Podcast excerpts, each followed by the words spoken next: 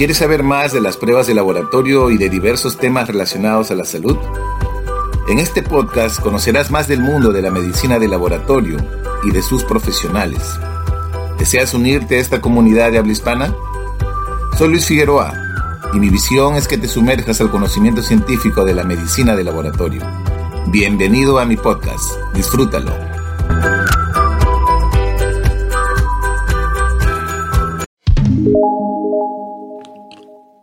Hola y feliz día para todos.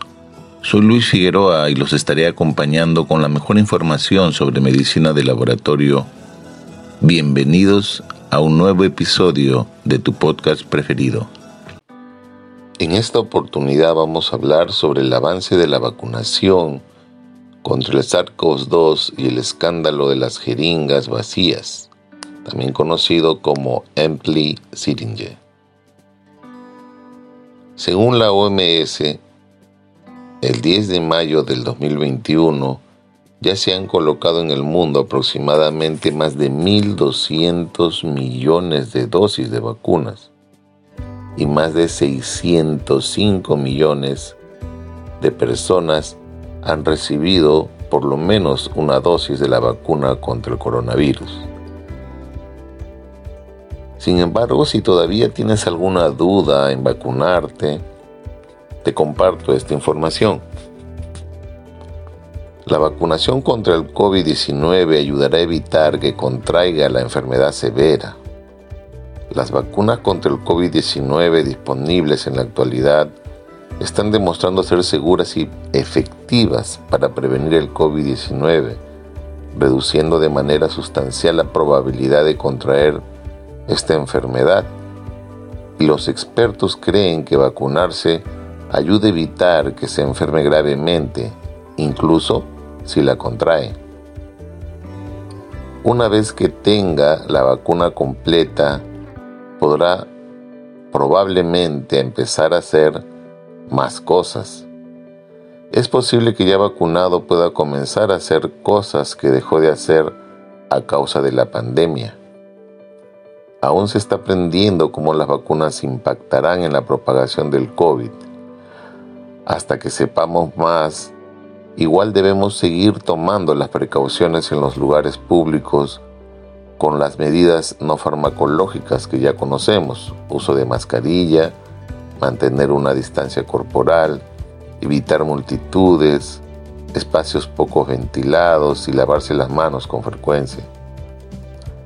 La vacunación contra el COVID-19 es la manera más segura de ayudar a generar protección. Como sabemos, esta enfermedad acarrea complicaciones graves que ponen en riesgo la vida y no hay forma de saber cómo va a responder usted ante esta enfermedad. Además, si se enferma podría contagiar a sus familiares, amigos y otras personas de su entorno. Tanto la inmunidad natural, que vendría a ser la producida por una infección espontánea, como la inmunidad producida por una vacuna, que sería una inmunidad artificial, son aspectos importantes que los expertos aún están buscando conocer cada vez más y así informar al público las medidas que tengan quizás más impacto desde la perspectiva científica. La vacunación debe continuar y es crucial estar bien informado y luchar contra lo que se conoce como la infodemia, la propagación del virus y la desinformación requieren un enfoque para contrarrestar los engaños y conceptos erróneos. Este enfoque tiene tres elementos para poder utilizarlos en beneficio de la lucha contra las noticias falsas. En primer lugar, se podrían fortalecer métodos de vigilancia de la infodemia y que funcionen de manera similar como los que se utilizan de manera coordinada para la vigilancia contra la infección. La superpropagación de desinformación tiene un impacto negativo y debe evitarse antes de que se vuelvan virales. Las mentiras tienden a difundirse más rápido, más aún con las redes sociales. En segundo lugar, Conocer el tipo de información errónea que circula nos permite desarrollar estrategias para proteger a las audiencias de los engaños o conceptos erróneos y se deben de implementar sistemas de respuesta rápida para refutar estas afirmaciones inexactas antes de que se afiancen en la comunidad. Y por último, este modelo epidemiológico de respuesta rápida consiste en la contención y el tratamiento por parte del personal médico. Hoy en día existen los infodemiólogos y estas personas tienen que vacunar a las personas contra engaños peligrosos, anticipándose a la desconfianza hacia el gobierno y al sistema de atención médica con información real y científica. Mientras los gobiernos y países entienden la importancia de la vacunación, algunos eventos voluntarios o involuntarios comienzan a empañar este proceso de vacunación al presentarse por las redes sociales y noticias un fenómeno denominado jeringas vacías en relación a vacunas que se colocan sin el contenido líquido de la vacuna. Por ejemplo, el 12 de enero de 2021, Rosal Pike, de 82 años, fue llevada por su nieta para su primera dosis de la vacuna en un centro comercial de Colorado, en los Estados Unidos. Un profesional sanitario capacitado administró la vacuna y después de recibirla se le pidió que esperara para evitar de repente si presentar alguna complicación o una reacción adversa.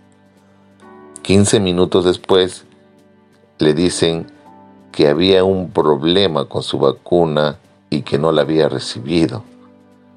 A pesar de ser un incidente aislado, los funcionarios de salud dijeron que se están implementando medidas de seguridad adicionales para garantizar que eso no vuelva a ocurrir.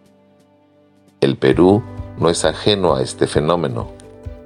Funcionarios del Ministerio de Salud declararon el martes 11 de mayo que están investigando enfermeras acusadas de intentar inocular a jeringas vacías a pacientes durante la campaña de vacunación contra el coronavirus.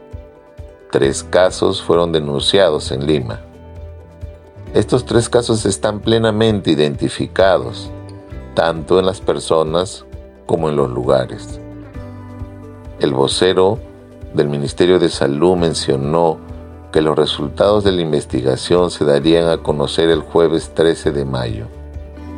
El actual presidente del Perú, Francisco Sagasti, declaró inclusive que es algo muy preocupante que incluso podría ser criminal. Hasta este momento en el Perú, aproximadamente el 2% de la población ha sido vacunada. Dentro de ellos el personal sanitario que se encuentra frente a la pandemia, fuerzas policiales, mayores de 70, 80 años y personas vulnerables están recibiendo la vacuna. Esperemos que más casos de jeringas vacías no sigan apareciendo y el proceso de vacunación continúe en beneficio de las personas más vulnerables en nuestro país y quizás en algún momento podamos también tener el beneficio de que esta enfermedad sea controlada y después de repente en un futuro tengamos lo que se conocería como las epidemias vacías. Gracias. Hasta aquí llegamos con este episodio. Feliz fin de semana para todos. Cuídense y bendiciones para todos. No olvides que el hombre nunca sabe lo que es capaz hasta que lo intenta. Gracias. Gracias por escucharme y te invito a que continúes siguiendo los episodios en mi podcast. Nos vemos hasta un próximo episodio. Cuídate.